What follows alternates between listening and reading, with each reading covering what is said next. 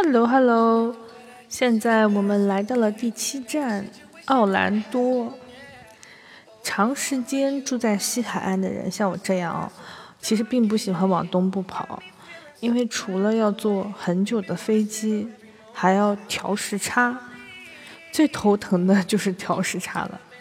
然后，二零一七年圣诞节的时候呢，正好老妈来看我，我就带她一起去了佛罗里达州。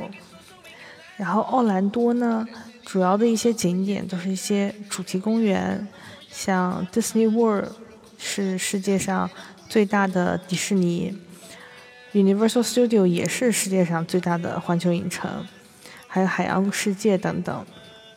因为之前在 LA 带老妈去了几次环球影城，所以这次就只去了迪士尼世界。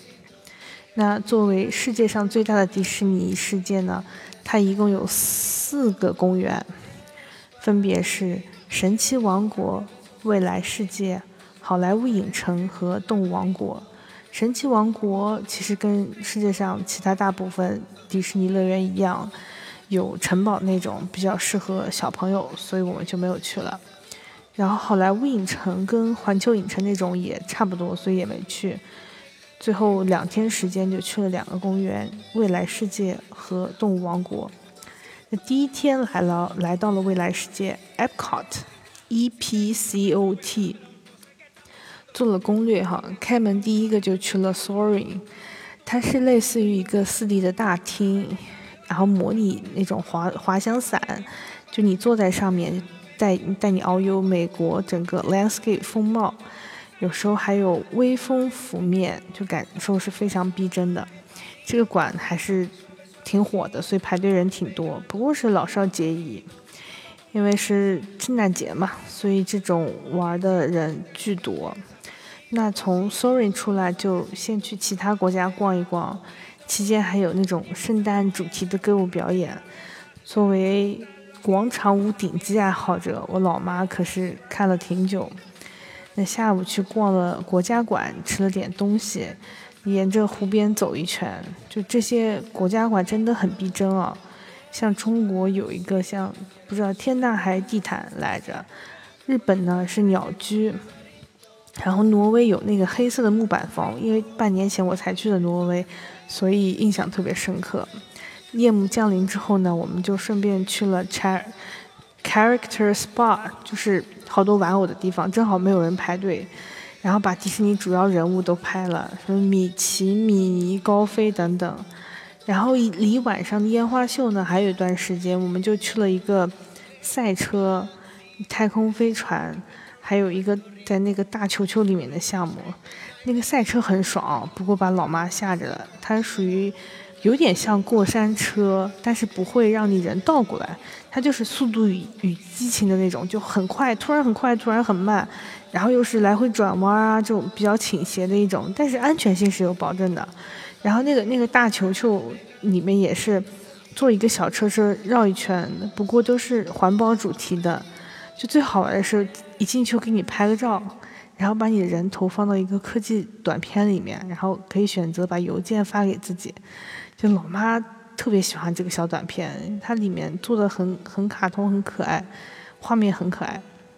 虽然她并并听不懂里面讲的是什么。然后所有这些项目都玩完了，终于等到烟火秀。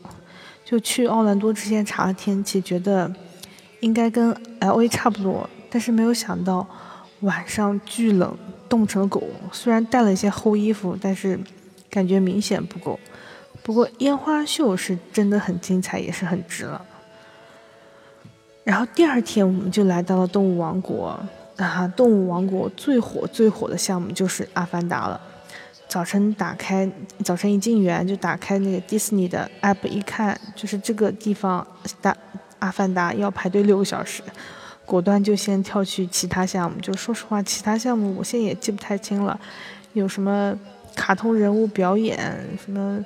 Lion King 啊，狮子王啊，动物园这种，然后还有嗯小动物给你摸，然后老妈去摸了一个短吻鳄，这是这个年过半百的小老太太的人生新体验。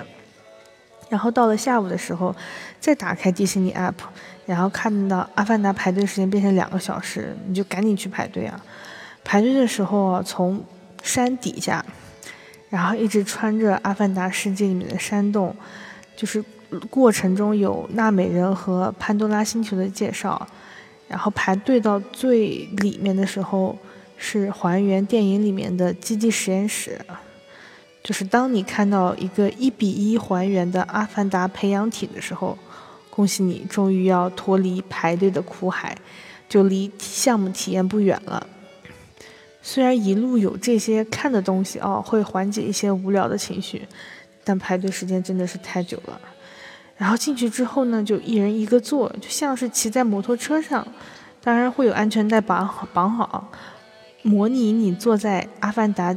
电影里面那个飞龙上，就假装自己是个主主角，在飞龙的带领下游览潘多拉星球，体验感非常好，很逼真，很逼真。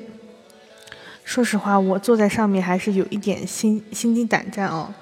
不过，动物王国如果不是因为阿凡达，因为全球第一个阿凡达，就很多大人是不会玩的。